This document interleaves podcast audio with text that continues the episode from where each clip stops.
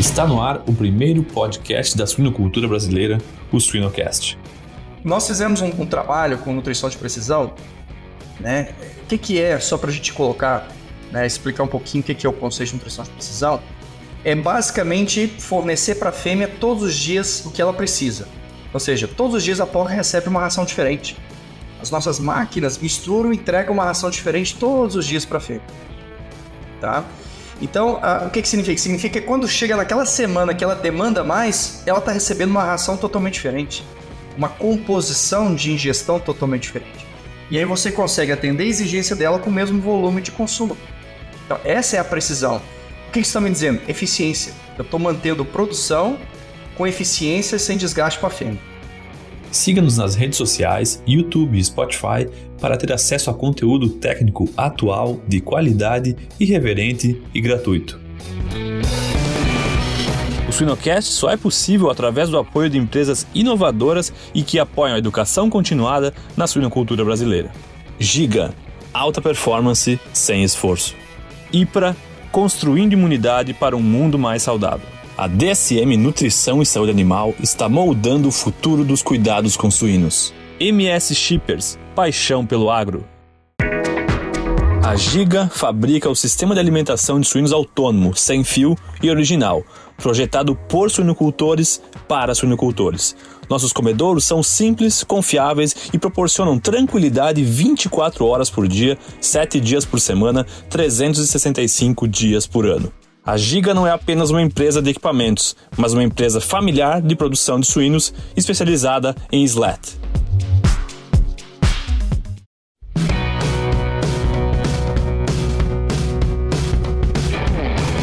Olá, boa tarde, sejam todos muito bem-vindos para mais uma edição do nosso Suinocast. Hoje um dia bastante especial, estou com um convidado, é, um amigo aqui de, de velhos tempos, Bruno Silva, eu, meu nome é Guilherme Brandt, sou host aqui do, do Sinocast. E, Bruno, sempre lembrando aqui que esse é um programa dinâmico, um programa democrático, aberto, uma gama, nós tentamos pegar uma gama imensa aqui de profissionais. Tu que é professor tem a questão dos alunos, né? tu como consultor também tem a questão dos produtores, é, daqueles profissionais diretos da área, eu, eu sempre falo dos, dos, futuros profissionais, né, filhos de produtores e também dos alunos, e também quem está se decidindo aí pela, pela carreira, é, e também lembrando dos consumidores, e eu sempre gosto de lembrar dos nossos não consumidores. Então, Bruno, seja, fica muito bem à vontade aqui para o nosso bate-papo. O Bruno, que é zootecnista, formado pela Universidade Federal de Viçosa, mestre em bioclimatologia animal pela Universidade de Viçosa também, doutor em, em nutrição animal pela Federal de Viçosa e pelo Instituto, pelo INVA da, da França, é, e um pós-doutorado também pela UFV. Um currículo bastante extenso, um currículo que vai nos dar bastante é, assunto aqui e também uma, uma visão bastante prática. E hoje o Bruno é professor associado e pesquisador da, da Federal de, de Minas Gerais. Bruno, aqui um, um, um rápido, uma rápida apresentação tua e eu gostaria que tu, é, para quebrar o gelo, que tu se apresentasse, Bruno, Bruno Silva para Bruno Silva, quem é, é, como começou na área e uma, uma apresentação informal do Bruno aí. Boa tarde, Bruno. Bom, boa tarde então, Guilherme. Um prazer estar aqui com vocês mais uma vez. É, é sempre bom ver a gente estar revendo né, velhos amigos de, de, de, mercado, né, de área de, de, atuação, a gente já se conhece há bastante tempo, né, já da sua, desde a sua época de BRF ou da minha época de Topics, né. Sim. É, bom, basicamente, para aqueles que, que não me conhecem, então, é, eu sou o Bruno Silva, professor então da, da UFMG, como você colocou, eu já tenho né, aproximadamente um pouco mais de 20 anos já de, né, de experiência e de trabalhos na área né, de suínos, é, principalmente é, focado em cima do melhor entendimento, buscando o melhor entendimento da interação né, entre o ambiente e o animal. Né? Então, por isso tenho a, nossa, a minha formação em cima de bioclimatologia, né, bioclimatologia animal. Então, o que a gente busca hoje em dia é justamente né, cada vez mais entender até que ponto que o ambiente né, e que, obviamente, né, quais são as técnicas, soluções, tecnologias, ou seja, o que, que a gente pode usar para tentar né, auxiliar esses animais diante dos desafios né, que a gente encontra no dia a dia. E cada vez mais claro, os desafios aumentam, né? Porque afinal a genética vem evoluindo, vem tornando os animais cada vez mais exigentes, cada vez mais produtivos. Então, cada vez mais a gente precisa ter um conhecimento mais aprofundado né, do animal como um todo. É, aqui na, na, universidade, eu, eu então eu, eu coordeno é, o NEPSUI, que é o Núcleo de Estudos em Produção de Suínos. É, hoje a nossa equipe ela é formada por 22 estudantes, né, entre estudantes de graduação e pós-graduação. É, e são estudantes basicamente que trabalham comigo no dia a dia, coordenando todos os projetos e coordenando a granja. É, nós temos uma granja né, experimental aqui na universidade, uma granja de ciclo completo. É, Diga-se de passagem, hoje é considerada uma das granjas mais modernas da América Latina, né, em, termos de, é, em termos de tecnologia, em termos de estratégias de nutrição de precisão é, e em termos até mesmo de, de bem-estar. Então, hoje, a gente está na vanguarda né, da implementação da tecnologia e como que a tecnologia ela pode né, auxiliar o animal né, no seu dia a dia e como que a gente consegue extrair o máximo do potencial genético diante das condições é, desafiadoras, vamos dizer assim, é, dentro dos nossos sistemas de produção, produção tradicionais. Um pouquinho, né, um pouquinho daquilo que a gente faz aqui. É, agora, como eu, meti, eu me meti na surocultura, aí é uma história. É, eu, eu, na realidade, a minha graduação toda, é, eu trabalhei com gado de leite, por incrível que pareça. É, fui estudante de graduação em Viçosa, trabalhei com gado de leite. E, e no último semestre, influenciado por um grande amigo, né, que é o Fabrício Santos, né, que hoje que trabalha na AgroSéries, né, ele me levou para a suinocultura, onde eu tive a grande oportunidade, a feliz oportunidade de trabalhar com, com os melhores profissionais da área. Eu trabalhei com o professor Juarez, Juarez Lopes Donzelli, a professora Rita Flávia, e também depois no doutorado fui orientado do, do Jean Noblet, Davi Renaudot. Então, basicamente, eu fui arrastado para dentro da suinocultura por influência, né, uma influência muito positiva. Já, né, basicamente, tem 20 anos que a gente está tá apaixonado e envolvido pela, pelo animal. Muito legal. O, estou falando aqui, Bruno, eu lembro que ah, nós nos conhecemos numa salinha pequena no IPG lá na, na Holanda e, e, e, eu lembro que foi uma tarde, um dia inteiro de, uma conversa profunda, né, com meia dúzia de pessoas e que bom que a gente que nós conseguimos evoluir o mundo evoluiu a silvicultura evoluiu e hoje a gente está conversando aqui com centenas é, vamos, vamos imaginar com milhares de pessoas, né? Que legal. E eu lembro que naquela época tu já falava de bioclimatologia, muita coisa é, teórica e, e, coisas práticas, né? Bom, bom poder ver essa evolução, Bruno, e bom poder falar sobre isso agora, né? E eu fiquei com uma dúvida aqui, o, o, o Nepsui é, comentou que são uma grande ciclo completo, né? Quantas matrizes são, Bruno? Tá, hoje, o nosso núcleo aqui na grande universidade é uma granja de pequeno porte, são 50, 50 matrizes em produção, é, onde a gente trabalha o sistema de bandas, né? Então, bandas de, de 35 dias, o que nos garante uma produção de aproximadamente 110, 115 leitões por ciclo, né?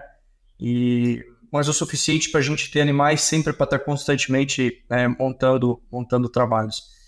Eu acho que um, um grande diferencial, apesar de nós termos uma granja pequena, mas o grande diferencial é que basicamente aqui a gente monitora 100% de tudo que acontece com o cadeia de vidro. Como eu falei, por ser uma granja em que a gente tem um nível de tecnologia muito elevado, é, então, por exemplo, todos os animais são chipados. Então a gente tem um monitoramento detalhado em todas as etapas de reprodução, de creche e de crescimento e terminação. Então a gente acompanha toda a cinética de, de, de desenvolvimento né, corporal, cinética de comportamento alimentar dos animais.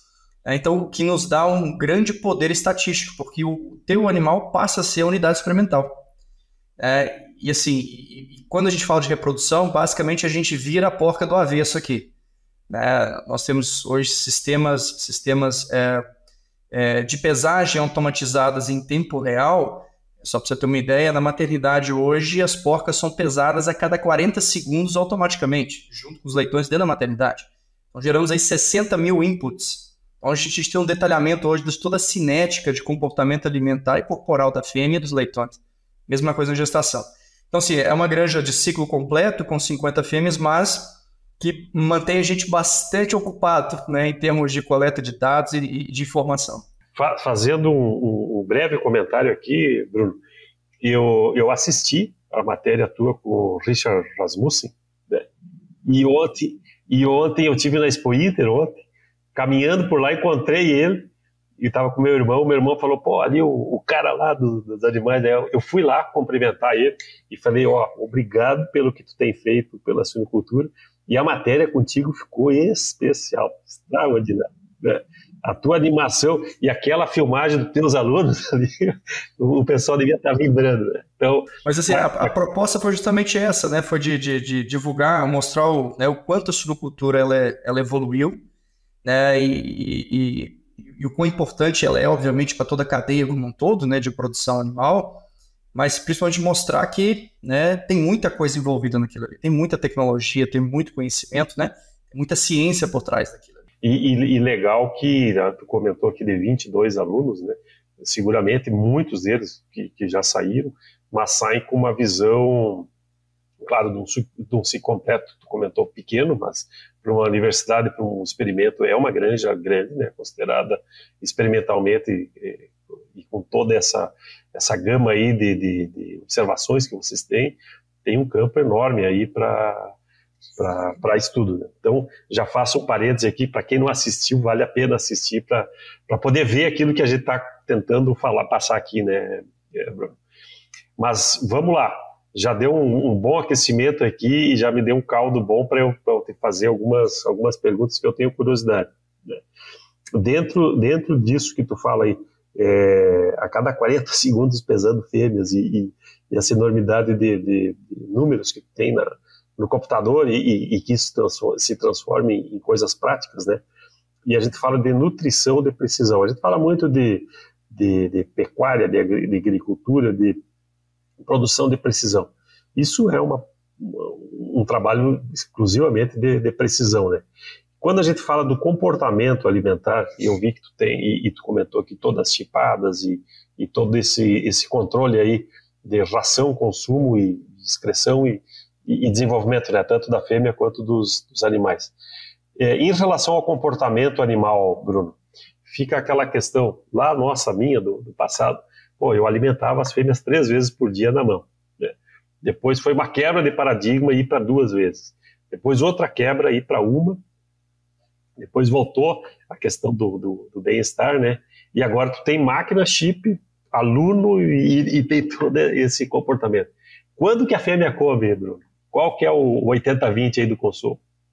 Não, então, foi, sem, sem dúvidas para a gente foi, é, foi, foi é, algo muito interessante, né? Aquilo que a gente conseguiu descobrir com o uso da tecnologia, né? Como que as porcas efetivamente querem comer. É, é, o que você falou. Tradicionalmente, você entra na granja, é, o granjeiro, o funcionário, o gerente, enfim, ele tem o hábito de, de associar o comportamento alimentar do animal com o seu próprio comportamento alimentar, vamos dizer assim. Né? Aí eu tomo café da manhã, almoço, eu janto. Então, o suíno vai tomar café da manhã, vai almoçar e janta. E na realidade não tem nada que ver. É, então, assim, se a gente for por etapas, por exemplo, se a gente focar ali na, na etapa da gestação, né, o que é que nós descobrimos? Ah, nós conduzimos dois ensaios muito bacanas de, no sentido de, ok, entender como que a fêmea come na gestação e como que o perfil de formulação poderia interferir nesse comportamento alimentar.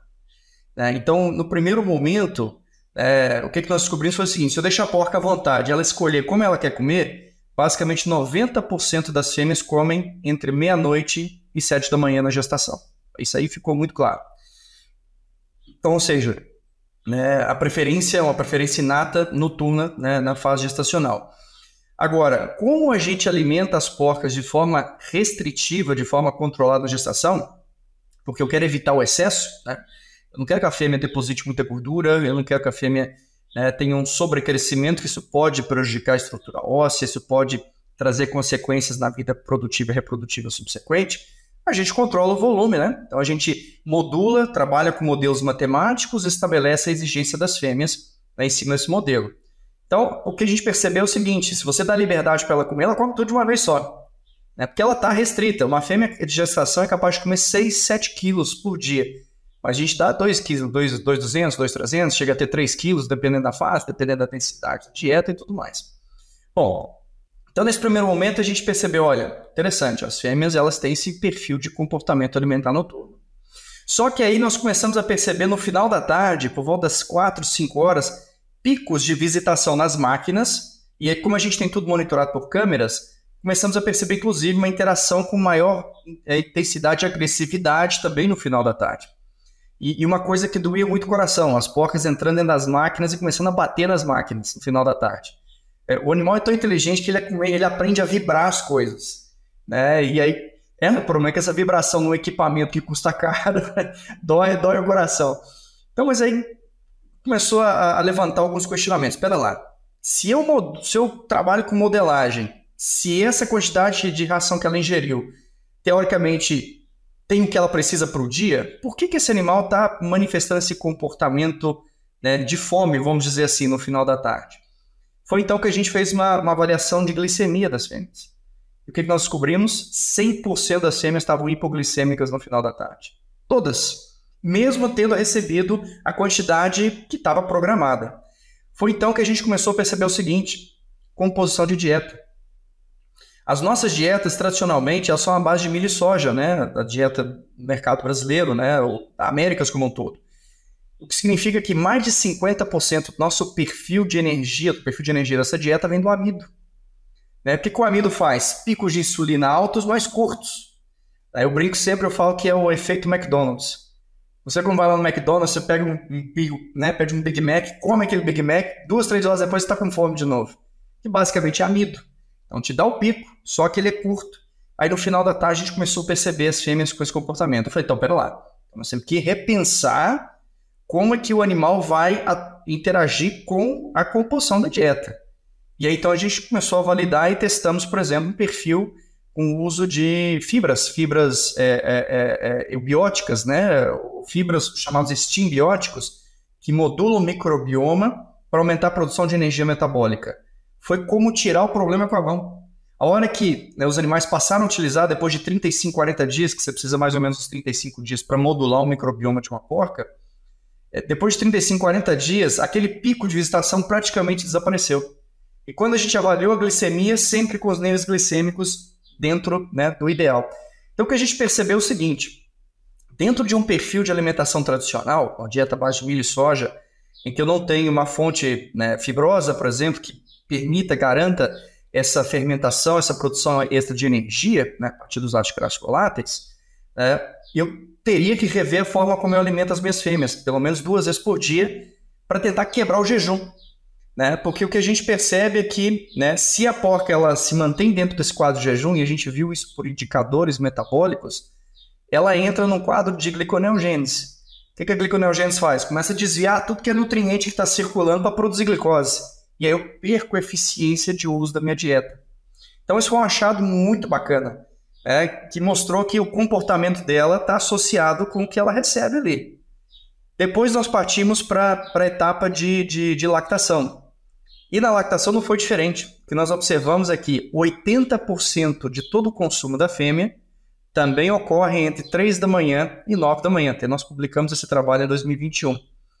Né? E com 20% ali a partir das 4, 5 horas da tarde, né? até mais ou menos às 10 da noite. Então o que, que a gente percebeu? as fêmeas elas têm essa preferência inata por um consumo noturno. E assim, muito se questionou quanto a isso, né? Mas por quê? E aí a gente começa a pensar o seguinte: como é que o, suíno selvagem come? Como que o porco selvagem come? O javali come? E se você parar para prestar atenção, você vai ver que o, o, comportamento inato desse animal é noturno. O javali ele sai às 4 horas da manhã para comer, né? no finalzinho da madrugada ali, é, quase que no início da manhã. É, então parece que esses animais carregam ainda esse comportamento inato né, de consumo. E por que, que essa informação é importante? Porque ela nos traz uma indicação de que né, qual é o momento e quando que eu preciso estar tá focando a minha mão de obra ou a minha tecnologia, redirecionando ela para aquele momento. É, é, justamente porque o, o, que, que, o, que, que, o que, que a gente consegue associar com isso? Eu falo principalmente maternidade. Se nós não conseguirmos garantir que a fêmea venha ingerir a quantidade de nutrientes que ela necessita, ela vai mobilizar a condição corporal para sustentar a produção dela. Isso, né, a fêmea hoje ela tem uma eficiência né, brutal né, de mobilização muscular para produzir leite. Eu posso fechar o coxo, ela vai seguir produzindo. Ela vai se destruir, mas ela vai seguir produzindo. E nós descobrimos, com as nossas medições, com as balanças pesando as fêmeas a cada 40 segundos, que existe uma semana que é crítica para a perda de peso da fêmea na maternidade, que é entre o dia 15 e o dia 20. Esse é o momento crítico onde a perda ela é mais acentuada. Então, o que, que significa isso? Significa que eu preciso focar todos os meus esforços, todos os meus manejos, né, o meu manejo como um todo, né, entendendo que eu tenho essa semana muito importante e entendendo que eu tenho um momento durante 20, dentro de 24 horas que ela vai comer mais, ou que ela vai ter mais aptidão para consumo. Eu conseguindo trabalhar essas duas estratégias, a gente percebeu que né, houve uma melhora significativa né, no desempenho e, e, e, na, e, na, perda, obviamente diminuindo ou minimizando a perda de peso dessas fêmeas, essas fêmeas de alta, né, de alta produção. Então, ou seja, entendendo o comportamento alimentar, a gente consegue hoje redirecionar os nossos esforços né, para maximizar a produção e, e, minimizar os impactos. Já nas etapas seguintes, aí seguindo um pouco mais adiante, vamos pegar a creche. Peraí, peraí, peraí, peraí, ah, então, peraí. Vamos lá. o comportamento alimentar ele segue até o final. vamos, vamos, vamos, vamos deixar a coisa mais leve aqui. O, quando tu fala em vamos lá, a fêmea, 90% delas é, hábito noturno e se deixar, come tudo de uma vez. Hipoglicemia, é, lá no final da tarde, o que, que a hipoglicemia é, leva, né? A, a, questão lá da gliconeogênese, isso traduzindo na prática vai levar numa fêmea que está gestando a uma eventual reabsorção de, de, de, de embriões, uma, uma não fertilidade, fertilidade ela já fertilizou, né? Seria mais a questão de, de, de absorção aí, uma perda até de uma, uma perda corporal para aguentar depois uma. Isso, exatamente. O desvio de nutrientes né, que podem comprometer o crescimento da fêmea, ou até mesmo sacrificar o desenvolvimento do aparelho mamário durante a fase gestacional. Certo. certo. Dentro do, da maternidade, 80% das 3 da manhã às 9 da manhã. Ah, e, e só, só vamos lá na, na gestação ainda em termos, em, em, termos práticos de granjas que tu tá vendo aí. Tu tem teu, tua Ferrari lá da, da do, Nep, do Nepsui, né? Mas eu, um produtor é, aí que está tratando na mão ainda, tu já deu uma boa dica aí de, de um eventual segundo trato para aumentar ou a questão da fibra, né? Isso, isso trouxe mais consumo em quilos? Ou nós estamos falando do mesmo consumo em quilos, só uma dieta diferente? Basicamente o mesmo consumo, mesmo volume, não altera o volume, porque uh, eu acho que vale a gente comentar, Guilherme, uh, que quando a gente fala de fibra, tá, existem fibras e existem fibras, vamos dizer assim. É, muitas vezes o pessoal, ah, mas eu uso casca de soja, eu uso farelo de trigo. a questão é que as fibras têm diferentes perfis, né, em termos de composição.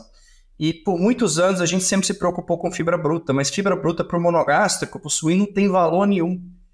O que, o que é importante no conceito de fibra para monogástrico, e até para gente, nós somos monogástricos, é a relação de insolubilidade e solubilidade daquela fibra.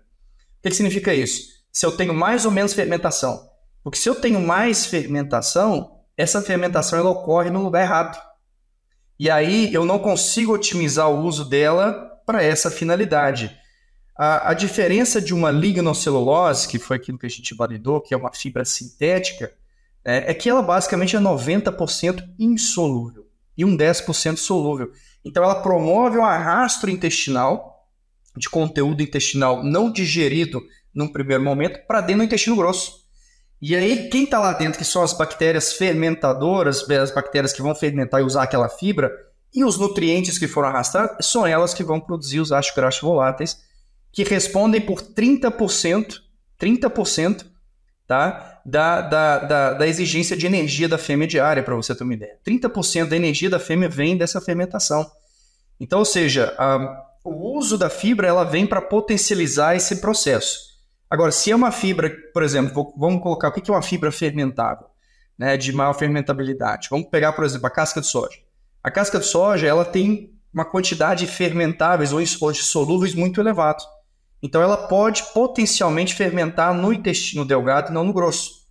E a consequência disso é que acaba produzindo uma quantidade muito grande de acetato e esse acetato acaba virando substrato para bactérias patogênicas, por exemplo. Então é, é importante a gente entender que você precisa ter um conhecimento né, do uso dessas matérias-primas para fazer essa transição né, dentro de uma estratégia buscando é, otimizar a exigência da fêmea. Bom, passamos a, gestação. Dentro da maternidade, é, essa informação importantíssima que eu anotei aqui. Primeira, ainda bem que não é na primeira semana, né? Primeira semana, foco total no leitão. Né? Quer dizer, sempre o foco na fêmea, né?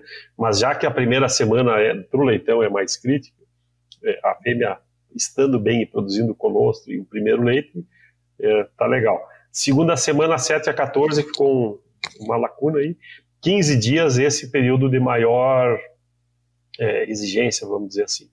Aí, é, aí o, o, na prática, na, na, no manejão lá da granja, o que, que eu poderia fazer para é, das três às nove da manhã ou para evitar esse essa perda aí desse pico de não um pico, né, a queda da, da, da insulina e da produção de leite. Olha, a gente tem, tem, tem várias aplicações, né? Práticas, vamos dizer assim, né, dentro em termos de soluções para tentar buscar auxiliar esse animal nesse momento. Eu acho que vale, vale a gente ressaltar que ah, já desde a gestação, pegando a lactação, a exigência da fêmea é dinâmica.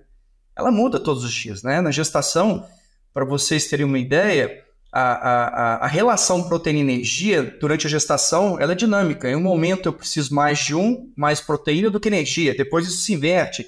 Então, ou seja, é, é, essa dinâmica né, ela é constante. E na lactação não é diferente. Só que na lactação ela é mais intensa porque o período é muito curto. Né? São só 21, 24, 28 dias, vamos dizer assim, de lactação. Então ela passa por uma transição dinâmica muito maior. Então o que, que significa isso? Significa naquela semana né, de, de, de, de 15 a 20 dias ali, né, vamos colocar ali, a exigência da fêmea praticamente dobra em relação à primeira semana de lactação. Ela dobra a exigência.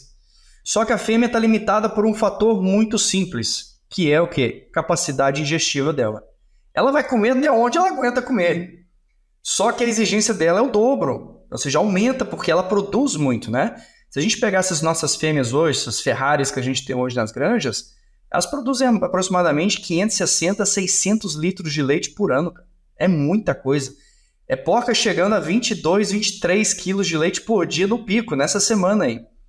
Então, ou seja, a porca precisa de muito nutriente ali. Só que ela está limitada pela ingestão. E ela está dependente de como o funcionário vai alimentar ela. Ou de como a máquina, o sistema vai alimentar ela. Então a conclusão muitas vezes é que o sistema não consegue atender a demanda dela, e aí o que ela vai fazer? Ela vai mobilizar tecido para buscar né, atender a exigência dela. E como consequência disso, vem a perda reprodutiva no ciclo seguinte. Bom, então como é que a gente pode manusear, como a gente pode trabalhar isso? Nós fizemos um, um trabalho com nutrição de precisão, né? O que, que é, só para a gente colocar, né, explicar um pouquinho o que, que é o conceito de nutrição de precisão, é basicamente fornecer para a fêmea todos os dias o que ela precisa. Ou seja, todos os dias a porca recebe uma ração diferente. As nossas máquinas misturam e entregam uma ração diferente todos os dias para a fêmea. Tá? Então, o que, que significa? Significa que quando chega naquela semana que ela demanda mais, ela está recebendo uma ração totalmente diferente. Uma composição de ingestão totalmente diferente. E aí você consegue atender a exigência dela com o mesmo volume de consumo. Então, essa é a precisão. O que, que está me dizendo? Eficiência. Eu estou mantendo produção com eficiência sem desgaste para a fêmea. Bom, mas isso é com tecnologia. Como que um, um produtor dentro da granja, um dia a dia, consegue resolver isso? Bom, o primeiro passo, que é o que eu coloco sempre, é o seguinte: entender que a porca tem um momento específico para comer, que foi o que a gente comentou. Então vamos focar a alimentação, vamos tentar fazer ela comer o que ela pode comer naquele momento ali. Segundo, provavelmente a gente já tem que começar a rever a possibilidade de implementação de uma segunda dieta dentro da lactação. A gente já trabalha esse conceito da gestação, né? Você tem a pré-parto, provavelmente você vai ter que ter uma segunda lactação, pensando né, por, essa, por essa perspectiva. A gente entende que, né, muitas vezes, em função da logística de cada granja, silos, linhas, enfim, é muito complicado, a maioria das vezes, você conseguir implementar. Então aí vem o terceiro, a terceira possibilidade, que é o que nós chamamos de nutrição on top, ou top dressing, que consiste basicamente em você uh, fazer um preparo de uma mistura de nutrientes de aminoácidos, né? E fornecer aí 250 gramas, 100 gramas, 150 gramas em cima do que ela está comendo naquela semana, naquela janela. Porque você garante que ela vai receber o que ela precisa para maximizar a produtividade. Então, é, é a forma teórica hoje, que eu acho talvez mais fácil associado com o comportamento alimentar de chegar na exigência dela ali. Sim, isso, isso era, é, era uma prática relativamente, vou dizer comum, mas uma, uma prática é, feita para fêmeas que estavam com maior desgaste ou para primíparas, né? E agora tu, tu, tu tá trazendo essa questão de que dessa maior exigência visível mesmo é, para fêmeas aí que estão produzindo esse, essa quantidade enorme de leite né, é, diariamente. É, acaba, acaba que justamente hoje a gente já tem que pensar de uma forma mais global. Não é mais só a fêmea. Apesar que a fêmea é jovem, ela come 20% a menos do que a adulta. Então, mais do que nunca, ela também precisa receber essa, essa atenção especial, né? essa, essa, essa nutrição individualizada. E, e, mesmo a jovem, ela, tá, ela já está vindo com uma, uma, prolificidade bastante boa, né? E, e, e, tendo um desmame muito bom, né? Equivalente Não, a... Com certeza, com certeza. A, a produtividade da, da, fêmea aumentou, né? A gente vem acompanhando aí os índices do Agnes, né? Todos os dados. Você vê que hoje já tem as fêmeas arrancando no primeiro ciclo com 15 nascidos totais, 14 nascidos totais. É um baita do número, né? Então a demanda é muito grande, né?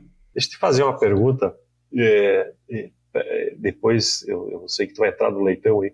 Dentro, dentro de todo esse teu controle, eu tenho um monte de perguntas aqui, o nosso tempo acho que vai acabar num assunto, vou ter que marcar mais, mais conversa aqui. Mas quanto que uma fêmea come? Em termos de gestação, lactação, por fase, por dia? O, o, pacote aí, eu tenho 50 fêmeas lá. Qual que é o teu consumo de, de, de gestação e lactação por fêmea no ano?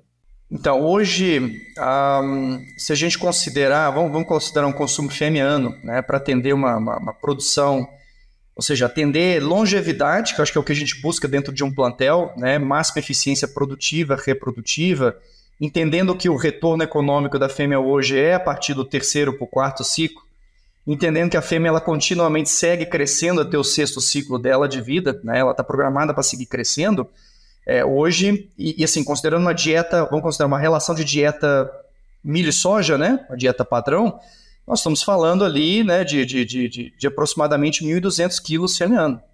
É o que a gente tem hoje visto e, e, tem, e tem trabalhado. Quando você implementa a nutrição de precisão, você consegue trabalhar com menos. Isso aí é, assim, é, é de cair o queixo. Nós fizemos um ensaio com a nutrição de precisão na maternidade só para você ter uma ideia, as fêmeas produziram a mesma coisa que o controle, que, que é como se deixasse a porca comer à vontade, só que trabalhando a precisão. Um, as fêmeas, ao final, consumiram aproximadamente 15 quilos a menos de ração total durante a fase lactacional para produzir a mesma coisa. O que me deu um, um retorno econômico 11% superior. Então, ou seja, ela produziu a mesma coisa e consumiu, né, ou, é, é parece que não falha a memória, foi 10 ou 15 quilos a menos de ração. Porque eu trabalho com eficiência, eu trabalho com a precisão, ela vai receber exatamente essa quantidade dia a dia. Então, ou seja, o volume de ração depende muito do sistema. Se eu comparo com a Europa, a Europa trabalha volumes muito maiores, porque a densidade das dietas deles são muito mais baixas, né? Então, eles vão trabalhar 300, 400 quilocalorias a menos de energia que a gente trabalha. Então, teoricamente, vão trabalhar com volumes maiores. Mas falando do mercado milho e soja, né, a gente tem hoje colocado em torno de 1.150, 1.200 para conseguir essa, essa equação, essa equação se fecha, né? Para essa fêmea de alta produtividade. Mas se você bota tecnologia na conta, né, você consegue reduzir significativamente esse gasto com ração, trazendo até, vamos botar 980 mil quilos de ração, né, fêmea ano, mantendo a mesma produtividade, a mesma eficiência, com custo por quilo produzido melhor. Nesse número aí nós estamos falando de quantos leitões desmamados? Nós desmamamos, bom, nesse nosso ensaio foi aproximadamente 13, me parece, 13.1 por, né, de média desmamados ali por fêmea, 13, né, né, para um total de nascidos né, em torno aí de 16, 15 a 16. então, ou seja, nós estamos falando de três leitões, ou seja, uma porca sustentar 13 leitões, com 24 dias, peso médio de 7,1 kg, 7,2 kg. Nós estamos mantendo alta produtividade. Perto dos 32 desmamados, mais ou menos 31. Mais um 32, 33 aproximadamente. Um, vale ressaltar, eu, eu, eu, gosto sempre de colocar isso para o pessoal, a nossa granja é, é uma granja experimental, obviamente, mas é uma granja um pouquinho diferente, porque eu acho que nós somos os únicos na América Latina que tem um sistema de Free Open Farrowing. Aqui a gente batizou de CELIMOV, Cela de Livre Movimentação. Então, a partir do sexto dia, eu abro as gaiolas e as porcas elas conseguem se movimentar. Então, é porque a gente está focado muito em cima de bem-estar também. Então acaba que você tem uma perda um pouquinho maior, né, em termos de, de, de né, por esmagamento, ocorre, é natural. Então é, vale, vale ressaltar que os nossos, os nossos índices né, de desmame são um pouquinho abaixo do que poderia ser, porque a gente trabalha um sistema aberto na maternidade. E, e, e, esse teu, essa tua pesagem da, da fêmea com leitões aí, o leitão, a, a conta, eu não, não, cheguei a fazer a conta aqui, mas ele estaria ganhando quanto por dia o leitão? 24, 24 é, dias, né? Teu desmame? Certo. Isso, 24 dias. A gente está considerando aqui 5,7 kg de média de ganho né, durante 24 dias, né? Vamos colocar 23, você tem que descontar o primeiro. Nós estamos falando aqui de 200, quase 250 gramas de GPD. Quase 250 gramas de GPD na nutrição, na nutrição de precisão. Assim, o controle manteve o mesmo índice, né? Os dados foram bem legais por causa disso. A gente até mandou para a Expo agora, foi aceito, nós vamos apresentar na Pork Expo mas o, o, os índices são os mesmos. A diferença é que essa porca comeu 10 quilos, 10, com a CT, 10 quilos a menos de ração, para a mesma produção, né? Me, me, diz uma coisa, Bruno. Tá, uh, legal, tu, tu, tu formulou, tu, tu, tu, fez lá a, a fórmula diferenciada, a fêmea está comendo, tu está vendo, está pesando. A questão água, como é que fica aí a questão água? Para ajudar ou para atrapalhar isso? E, e, hoje a gente vê quanto como que a gente atrapalha a vida da fêmea com água, né? O, o, o que, que tu tem de diferente? É, eu, eu, posso dizer uma, não sei se eu vou botar um termo aqui, água de precisão, eu nunca ouvi falar isso, mas eu sei que a gente trata muito mal o, o tema água. Então, hoje é, hoje o tema água, né? e, e, faz total sentido quando você coloca consumo, vamos dizer, consumo de água de precisão, vamos dizer assim, porque a Europa hoje quantifica isso, né? Você pega os sistemas, eh, no Canadá, por exemplo, já mensuram o fluxo né, e consumo de água. A gente faz a mesma coisa aqui. Então, nós temos hoje a cinética de consumo de água das porcas. Obviamente que essa cinética ela vai mudar de acordo com o estágio lactacional e vai mudar de acordo com o clima. Então, só para vocês terem uma ideia, né, uma, fêmea, uma, uma fêmea na lactação durante o inverno, vamos dizer assim, né, o inverno tropical, ou seja, temperaturas mais amenas, ela vai, na média, é, ela vai necessitar algo em torno aí de 26 a 28 litros de água por dia. Se eu exponho essa fêmea em uma condição desafiadora, isso vai a quase 60 litros de água por dia. Porque a água, fisiologicamente, é um dos melhores mecanismos, um dos melhores meios de transferência de calor, né? principalmente através de urina. Né? E se você pode resfriar essa água, que é o que nós fazemos aqui, a nossa água aqui é resfriada. Eu mantenho a água a 17 graus Celsius. Eu desenvolvi um sistema de resfriamento da água, então ela chega resfriado para a porca, né? E, e, então isso tudo potencializa o processo de termorregulação com, com, com mais eficiência. Mas um, o consumo de água ele aumenta de forma gradativa. À medida que ela vai é, avançando no estágio lactacional dela, vai comendo mais, vai exigindo mais, principalmente para a produção de leite, né?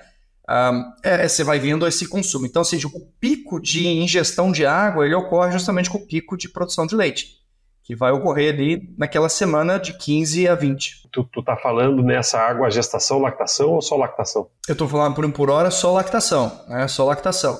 Né? A gestação, a gente ainda não está quantificando, até porque é gestação em grupo, né? A gente trabalha em sistemas de grupos com máquinas, ainda é um pouco difícil quantificar é, a gente está desenvolvendo, nós estamos com um trabalho de parceria com, com o Departamento de Engenharia Eletrônica da Universidade para aproveitar o mesmo chip, né, o mesmo transponder RFID, para que a, a, a, o sistema faça a leitura na hora que ela vai beber água.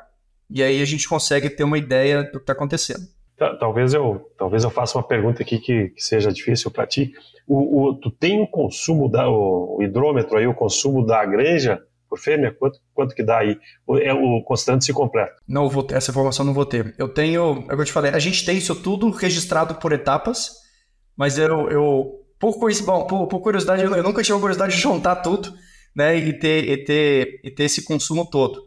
É, porque, inclusive, na creche a gente tem também. Nós temos hidrômetros ultrassônicos na creche, então a gente mensura os nossos estudos, mas botar tudo junto, não, ainda não. É um desafio, mas... aí, é, é, um, é um desafio para o ESG, né? Porque tem igrejas que têm desenhos muito próximos e, e um desperdício bastante grande. Mas tu falou um negócio que, quando, quando eu trabalhava como extensionista, o, o, a questão era a, a fêmea é, deveria tomar a mesma água que a gente, que a gente nós deveríamos tomar a mesma água da, da fêmea, né? Então, por, por, algumas vezes eu pegava um copo e ia lá no, no na, na, gestação, deixa eu tomar essa água. Não, tá louco, vai tomar, né?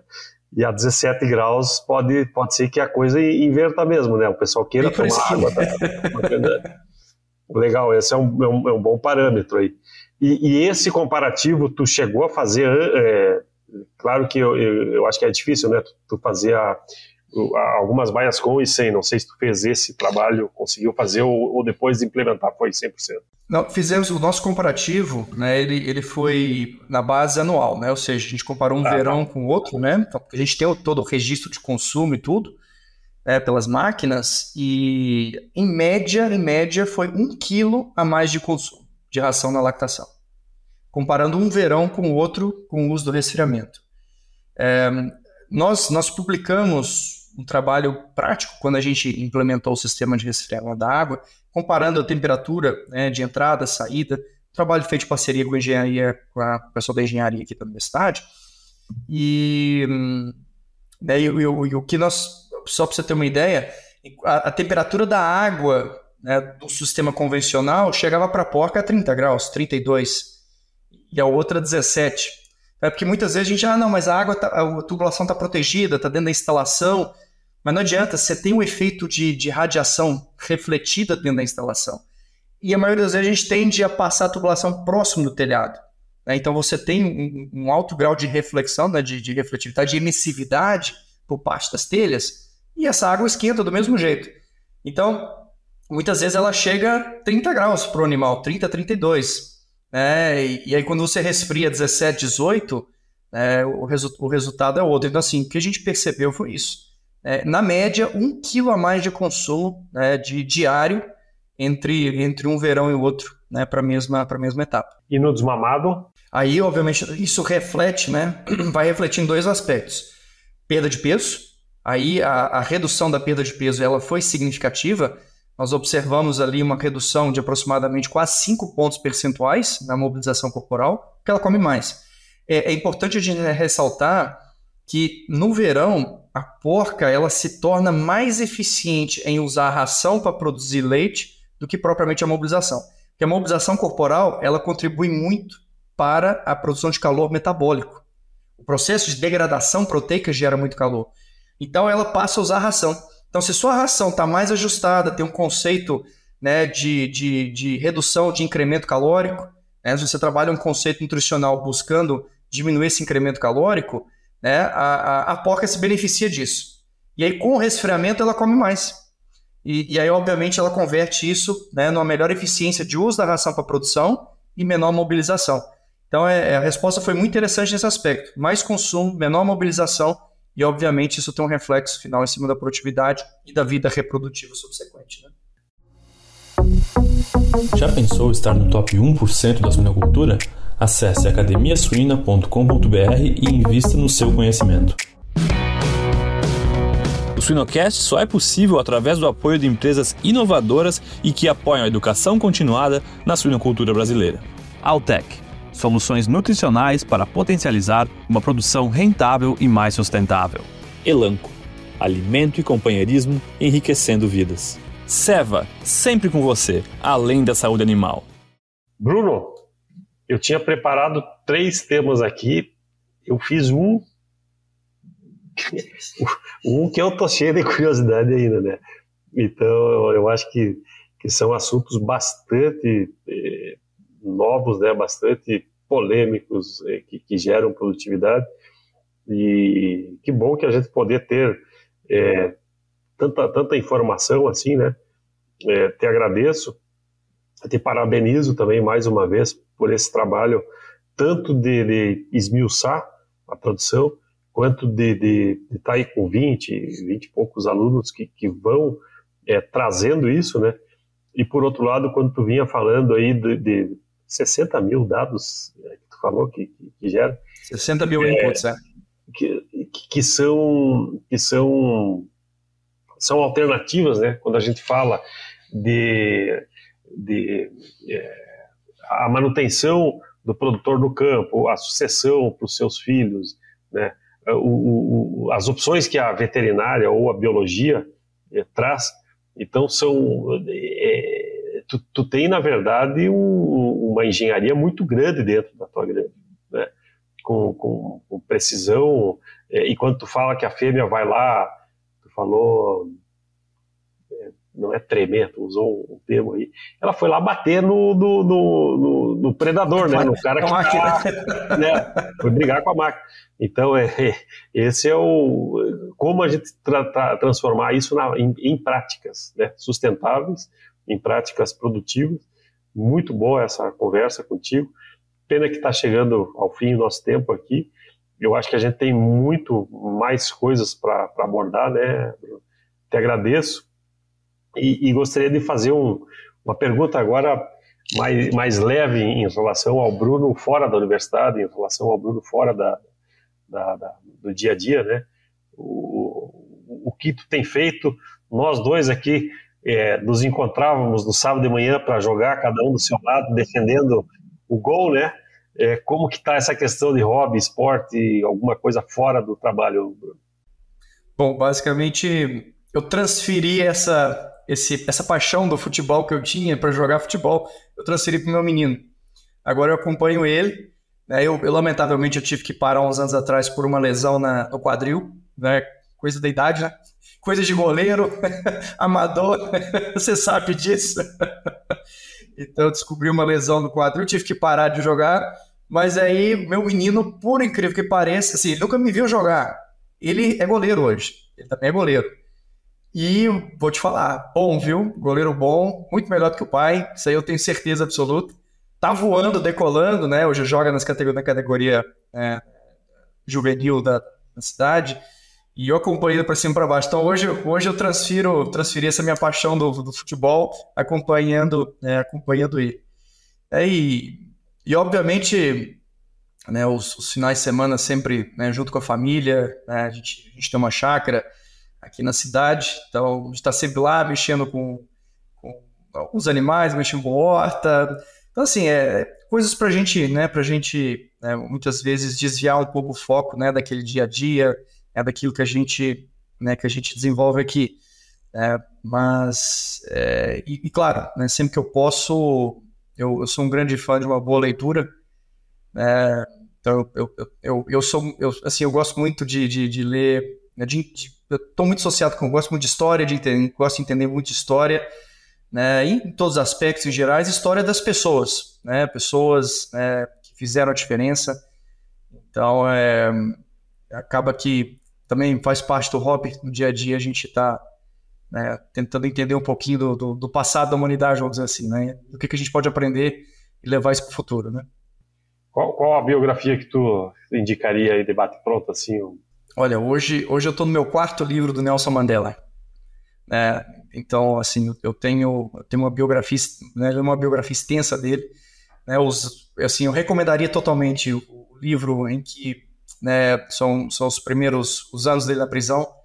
Então, onde ele relata toda a luta e tudo que ele passou ali dentro e como que ele conseguiu lidar com, com as situações de desafio, né? como que ele usou isso em prol né, do crescimento dele e depois como que ele usou isso para transformar uma nação. Por que, que eu falo Nelson Mandela? Porque eu fui criado na África do Sul. Né? Então eu sempre tive, sempre tive uma, uma paixão né, muito grande por, pela história da África do Sul. Morei é, praticamente toda a minha infância, 11 anos lá, fui criado, fui para lá muito pequeno. Então eu vivenciei os, os momentos sombrios da África do Sul, do Apartheid. E, então foi algo que sempre me intrigou e sempre me, né, me, me me, fez querer entender né, é, o ser humano como todo, né? E eu acho que assim, é, e por último eu tô lendo um que aí esse, esse eu recomendaria muito legal para quem gosta de esportes, né? O livro em si chama Invictus, né? É, até parece tem um filme que foi feito tem em cima filme, desse livro, um né? Mas, é, é, mas do inglês ele vem playing the enemy, ou seja, jogando ou jogando o inimigo, vamos dizer, jogando com o inimigo.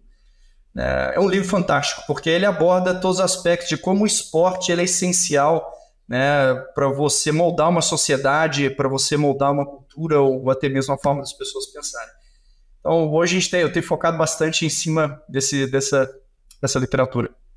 Legal. Obrigado, Bruno. Eu, eu, li um dele, uma biografia dele também. São livros grossos, mas que a gente não, não, não desiste, não, não, não, não larga.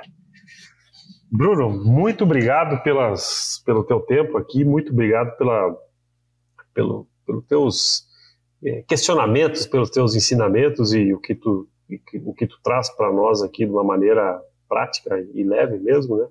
Te agradeço. E, e, tenho certeza que, pelo menos para mim, ficaram dois capítulos aí em branco, né, que eu nem te perguntei. Então, são, são coisas que, de interesse que a gente tem para, eventualmente, para outros, outros temas aí. Te agradeço. De, deixo aberto aqui para uma palavra final tua, para quem está nos assistindo. Aqui. Oh, primeiramente, agradecer pelo convite, por estar aqui com, com vocês, né, contigo, te revendo, né, porque tem tempo que a gente não, não se encontra. É e, óbvio, e claro, né, né, eu gostaria de, de, de, fazer um convite, né? A universidade ela é pública, ela está aberta para quem quiser vir conhecer a unidade, o que a gente faz aqui, os trabalhos que a gente desenvolve. Fica o convite, né, para todos os ouvintes. Né? A gente está aqui para trabalhar em parceria, desenvolver né, ciência e tecnologia em parceria com, com, com a sociedade. Né? Dizer que né, o, que a gente faz aqui hoje né, é, o, é o legado, é o nosso legado.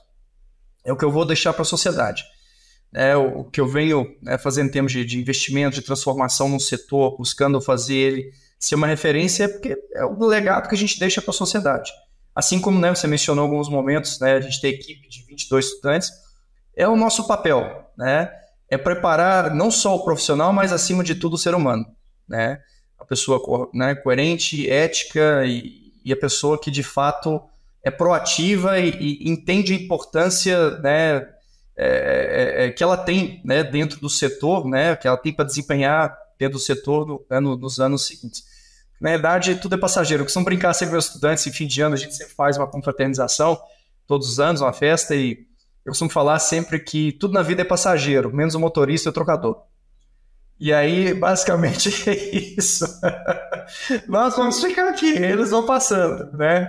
Eu falo assim, eu e meu funcionário, meu técnico meu braço direito. Um é o motorista, o outro é o drogador, o resto é tudo passageiro. Então, é, é, essa acho que a mensagem que a gente deixa é isso. É tudo que a gente faz aqui, né, em prol, em prol né, de deixar esse legado em prol da sociedade. Muito bem, nós estamos terminando aqui o nosso, nosso programa é, com o Bruno Silva, que nos trouxe boas reflexões, bons ensinamentos e, e bons questionamentos e, e, trazendo um pouco da, da teoria para a prática, né? Conhecendo um pouco mais dessa máquina espetacular que a gente tem de, de produzir proteína. Que agradeço imensamente aí, Bruno, e nos colocamos à disposição aqui também para eventuais dúvidas e, e, e, outros momentos que possam ocorrer dessa caminhada. Muito obrigado, Bruno. Obrigado a todos aqui que estão nos escutando e sigamos juntos aqui no, na nossa jornada. Grande abraço. Eu que agradeço. Tudo de bom.